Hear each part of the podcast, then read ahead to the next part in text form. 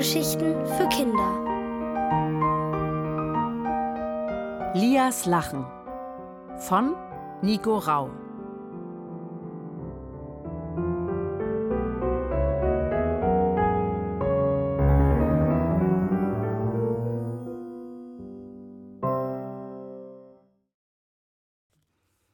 Frosch Rufus in Gefahr. Lia, Phyllis, Paul und Frosch Rufus liefen schweigsam über eine Wiese. Mit Blick auf die Landkarte gab Paul hin und wieder Anweisungen, in welche Richtung sie gehen mussten. Lia dachte an Noah. Den kleinen Bruder von Phyllis hatten sie zurücklassen müssen, nachdem Ogron, der Herrscher von Rismanien, ihm das Lachen abgelauscht hatte. Sie musste auch an Ole denken, ihren kleinen Halbbruder. Weil sich zu Hause alles nur noch um ihn drehte, war sie weggelaufen – aber jetzt sehnte sie sich nach Hause und sogar nach Ole. Sie seufzte. Da hüpfte Rufus an ihre Seite. Der Frosch streckte seine lange Zunge heraus, auf der eine dicke schwarze Fliege klebte. Für dich, nuschelte er. Lia verzog den Mund. Menschen essen doch keine Fliegen. Da verpasst ihr aber was. Mit einem Haps hatte Rufus die Fliege verdrückt. Er schien Lias trübe Gedanken bemerkt zu haben. Wir brauchen dich und dein besonderes Lachen, um Ogron zu stoppen, beschwor er sie. Lia nickte. Natürlich mussten Noah und alle Rismanier ihr Lachen wiederbekommen. Plötzlich erfüllte ein merkwürdiges Sausen die Luft. Die Kinder und Rufus schauten sich irritiert um. Und dann sah Lia die Hexe. Sie flog auf einem Besen wie im Märchen. Ihre langen grauen Haare flatterten wild im Wind. Im Sturzflug raste sie hinab, flog eine Kurve, hielt stramm auf den verdutzten Rufus zu und schnappte ihn. Ein wunderschönes Dickerchen, perfekt, jubelte sie. Rufus quakte wie wild. Pfoten weg! Hilfe! Froschraub! Doch die Hexe hatte ihn fest im Griff, sauste wieder in die Höhe und zischte davon.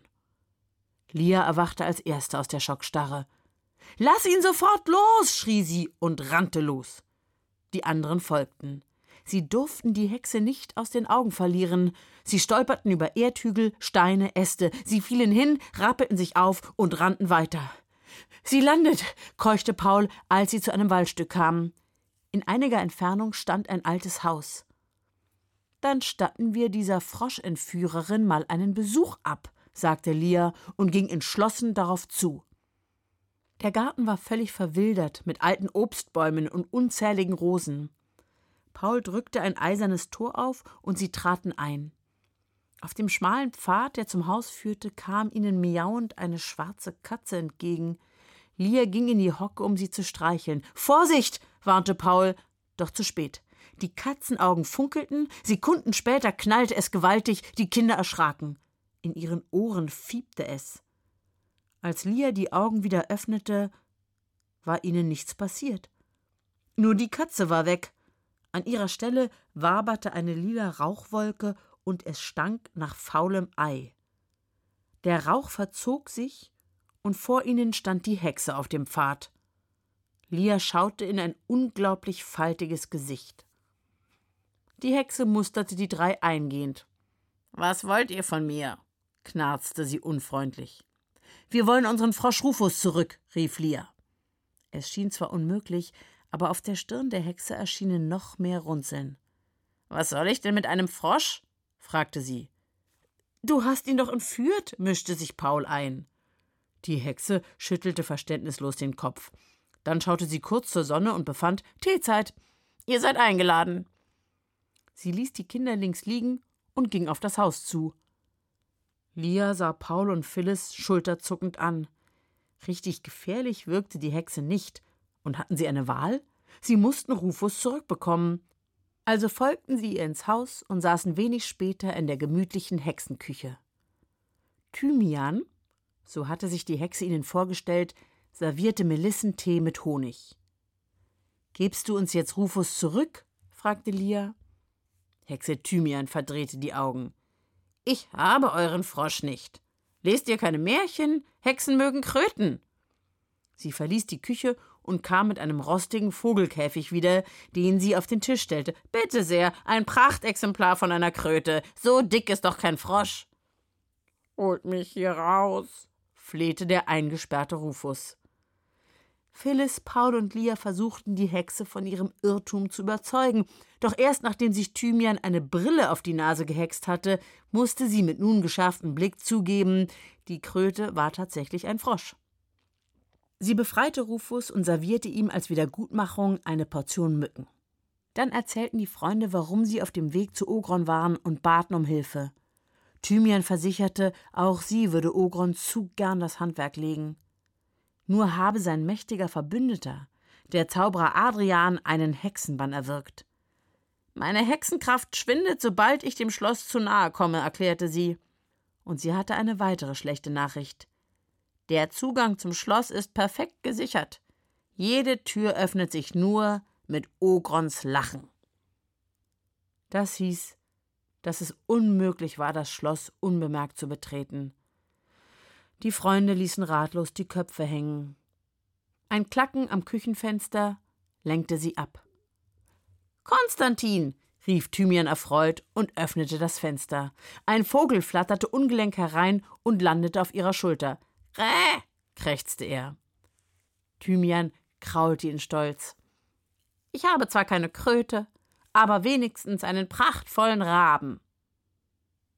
Die Freunde tauschten Blicke und mussten sich mühsam ein Kichern verkneifen, denn der Vogel auf Thymians Schulter war ganz sicher kein Rabe.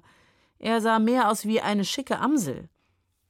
Der imposante Schwanz mit den feinen Federn erinnerte an einen Pfau. Phyllis räusperte sich. Das, ähm, ist kein Rabe. Kein Rabe? stieß die Hexe mit erstickter Stimme hervor.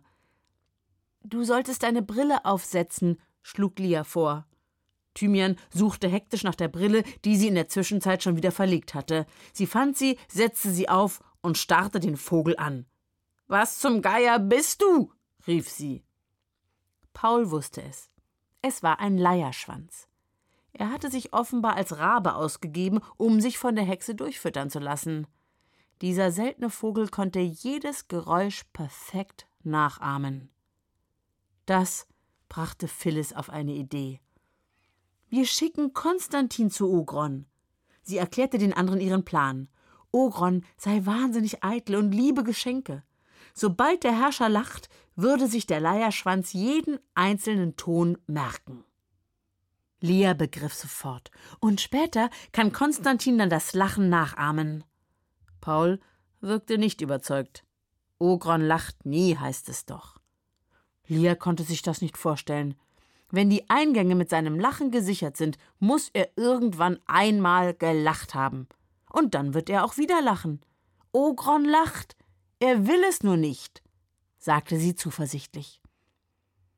Konstantin hatte anscheinend genau verstanden, was er tun soll, denn es sah aus, als wolle er aus dem Küchenfenster fliehen. Thymian blitzte ihn an. Wenn du armseliger Rabennachahmer nicht mitmachst, verwandle ich dich in einen Regenwurm.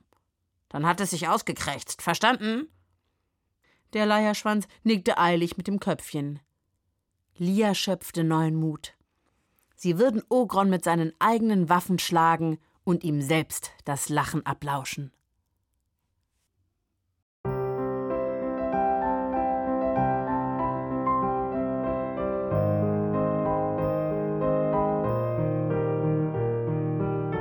Ihr hörtet Lias Lachen von Nico Rau. Gelesen von Helene Grass. Ohrenbär. Hörgeschichten für Kinder. In Radio und Podcast.